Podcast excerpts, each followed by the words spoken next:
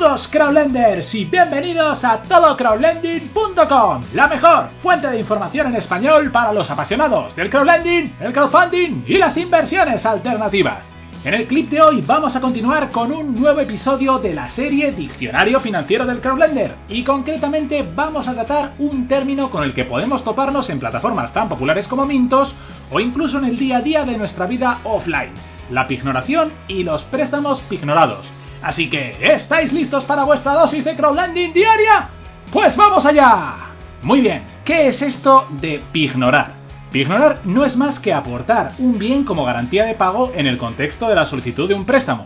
Dicho bien, eso sí, dejará de ser de nuestra propiedad y de hecho no podremos siquiera utilizarlo y pasará a pertenecer al prestamista hasta que se realice el repago completo de dicho crédito o préstamo. Se pueden pignorar un amplísimo rango de bienes, desde inmuebles hasta acciones de bolsa, pasando por objetos personales como joyas, arte, una colección de monedas o sellos antiguos, etc. En Mintos, para cada uno de los préstamos podemos comprobar qué activo ha sido pignorado y qué LTV, es decir, Loan to Value, genera la valoración de este activo pignorado. Aquí, como en los préstamos hipotecarios, cuanto menor LTV, mejor. Y de nuevo, también es importante una adecuada valoración de los activos por parte del prestamista, para asegurarnos de esta forma el recobro en caso de impagos. Dicho esto, para verlo todo mucho más claro, pongamos un ejemplo basado en un caso real. Imaginemos que Javier necesita urgentemente 800 euros para cubrir una serie de gastos domésticos que le han surgido a causa de la avería de varios electrodomésticos en su hogar.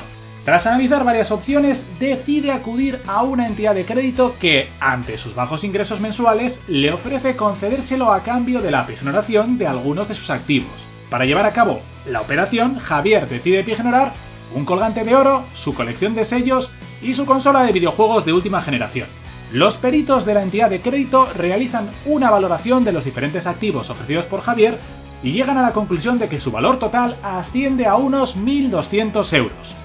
El analista de riesgo de la entidad observa que el LTV es del 66%, es decir, los 800 euros que ha pedido Javier entre los 1.200 euros de los eh, objetos que ha dejado en prenda, y considera este loan to value adecuado según las políticas de la empresa de crédito. El gestor de crédito le informa a Javier de que el colgante, la colección de sellos y la consola pasarán a ser custodiados por la entidad de crédito y no podrá hacer uso de ellos hasta la devolución completa del préstamo. Javier acepta las condiciones y en unos pocos días ingresan los 800 euros en su cuenta bancaria.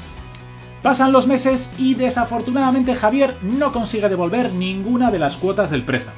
Pasado el vencimiento de la operación y el periodo de gracia, tras no llegar a un acuerdo con Javier, la empresa de crédito decide vender en una subasta cada uno de los artículos que ha dejado en prenda, obteniendo un total de 1.000 euros por todos ellos. Si nosotros hubiésemos invertido en esta operación, habríamos logrado recuperar nuestro dinero y probablemente obtener al menos una parte de nuestros intereses, dado que, aunque el prestatario no abonó ninguna cuota, en la subasta de sus bienes pignorados se obtuvieron suficientes fondos para cubrir el capital, es decir, 1.000 euros frente a los 800 euros que fueron concedidos, a pesar de que la valoración de los peritos estuvo algo desacertada, 1.200 euros frente a los 1.000 euros que finalmente se obtuvieron. Y dicho todo esto, desde el punto de vista del inversor, ¿son interesantes los préstamos de pignoración? Pues esta es probablemente la pregunta del millón que nos estamos haciendo muchos de nosotros, y al final la respuesta dependerá de cada uno, de nuestro perfil y nuestras características particulares. Lo que sí podemos afirmar es que los préstamos pignorados ofrecen una garantía adicional de cobro que los simples préstamos personales, equiparable en cierto modo a los préstamos vehículo o incluso a los préstamos con garantía hipotecaria. Ahora bien, en última instancia, el valor del LTV y la calidad de la valoración del mismo serán críticos a la hora de juzgar la seguridad de una operación de estas características. Y no olvidemos que si existe buyback u otras garantías adicionales a nivel originador o a nivel plataforma, es incluso posible que no sea tan relevante la garantía intrínseca, es decir, los bienes en prenda y el loan to value de la operación, sino en concreto la solvencia del originador o del emisor de esta garantía extrínseca. Y eso es todo por hoy. En próximas entregas seguiremos desgranando algunos de los términos más interesantes, curiosos o relevantes del universo crowd.